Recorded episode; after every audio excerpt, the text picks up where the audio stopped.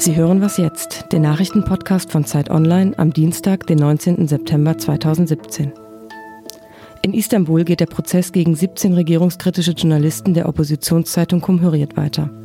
Ihnen wird vorgeworfen, die Gülen-Bewegung sowie die Arbeiterpartei PKK und die linksextreme DHKPC zu unterstützen. Für Präsident Erdogan und seine Regierung sind alle drei Terrororganisationen. Die Gülen-Bewegung soll maßgeblich an dem gescheiterten Putschversuch im Juli 2016 beteiligt gewesen sein. Die Angeklagten bestreiten die Vorwürfe. Falls sie verurteilt werden, droht ihnen lebenslange Haft. In der Türkei sitzen mehr als 170 Journalisten in Haft, darunter 55 deutsche Staatsangehörige. In New York beginnt die Generaldebatte der UN-Vollversammlung. US-Präsident Donald Trump wird seine erste Rede vor den Vereinten Nationen halten. Und Frankreichs Präsident Emmanuel Macron hofft, bei einem Treffen am Rande der Versammlung andere Staaten dazu zu bewegen, ihre Klimaschutzverpflichtungen zu bekräftigen. Ob die USA, die unter Donald Trump aus dem Pariser Klimaabkommen ausgestiegen sind, daran teilnehmen, ist nicht klar. Der Redaktionsschluss für diesen Podcast ist 5 Uhr.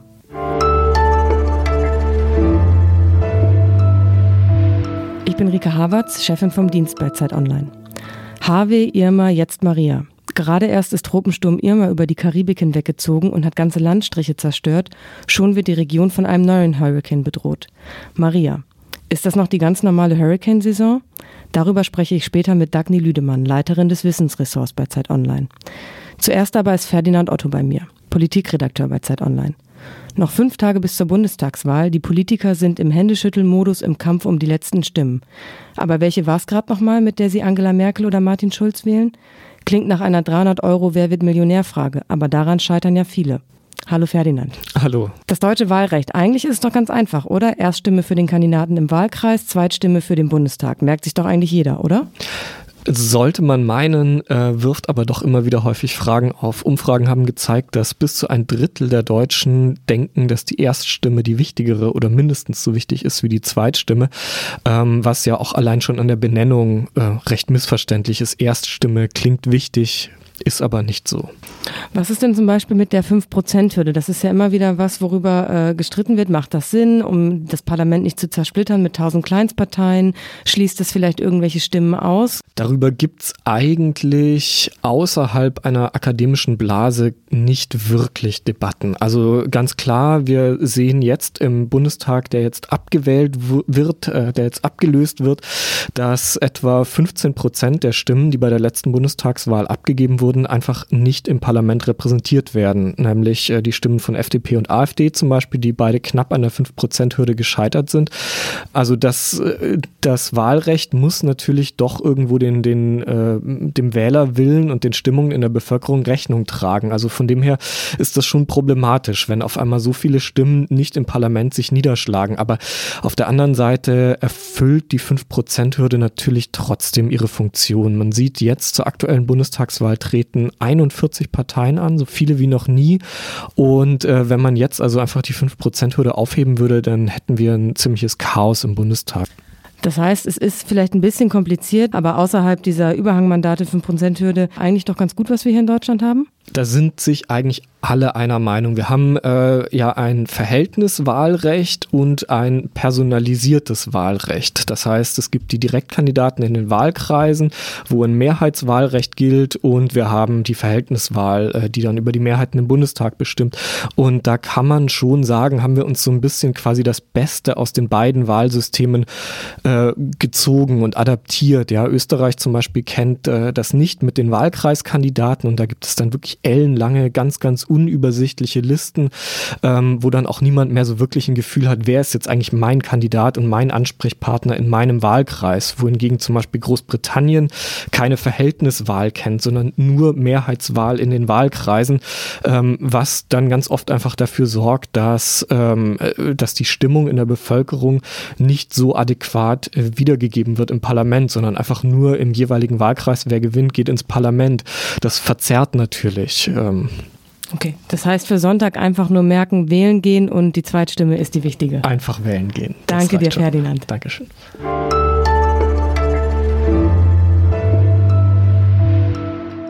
Und sonst so? 16,91. Das ist unsere Zahl des Tages. So viele Kilometer pendeln Menschen in Deutschland im Schnitt. Mehr als 18 Millionen Menschen müssen pendeln. Experten vermuten, weil sich viele die Mieten in den Städten nicht mehr leisten können. Die Stadt, die am meisten von außerhalb angefahren wird, ist übrigens München. Bis zur Wahl finden Sie noch jeden Tag eine Zahl des Tages bei Zeit Online. Sie soll eine kleine Geschichte über die gesellschaftlichen Zustände im Land erzählen.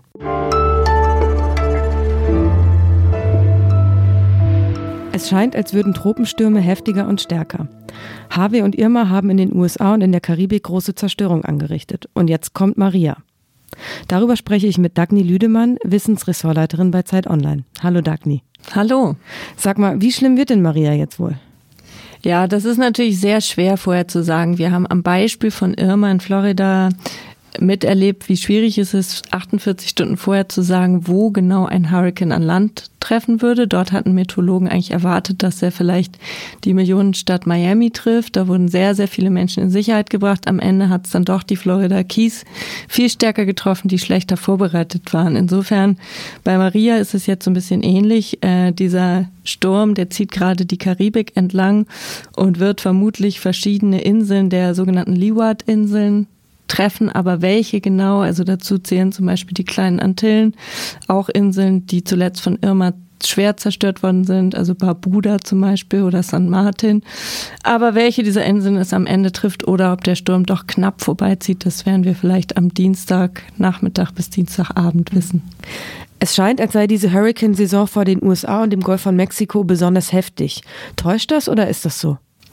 Ja, das ist natürlich eine spannende Frage, mit der wir uns die ganze Zeit schon beschäftigen und immer wieder Klimaforscher und Meteorologen dazu befragen, ob jetzt eigentlich Hurricanes infolge des Klimawandels heftiger werden und häufiger auftreten. Und gerade dieses Jahr hat man den Eindruck, äh, es sei besonders extrem. Das Spannende ist, wenn man sich jetzt mal so Statistiken der letzten Jahre anschaut, dann sieht man tatsächlich, dass da mehr starke Hurricanes aufgetreten sind und auch häufiger.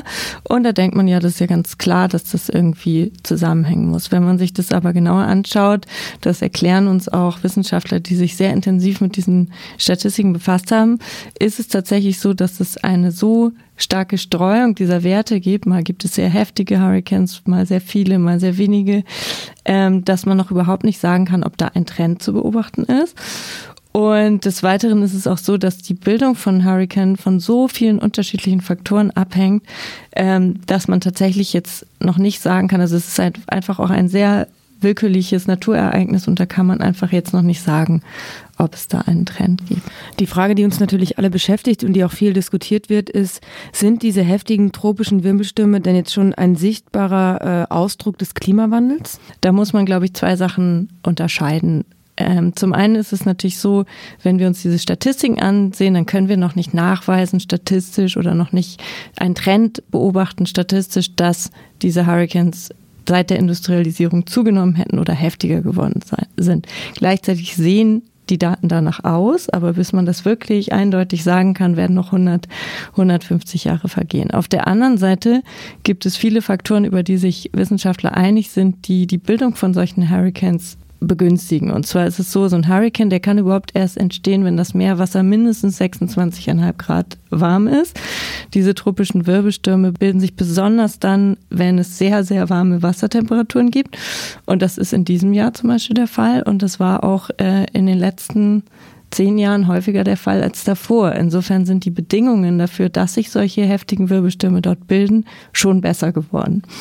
Und eine zweite Sache ist, ähm, diese Hurricanes, die ähm, haben ja sozusagen auch ein großes Potenzial, Niederschläge mitzubringen. Also die lösen ja heftige Sturmfluten aus, bringen eine Menge an Regen mit sich.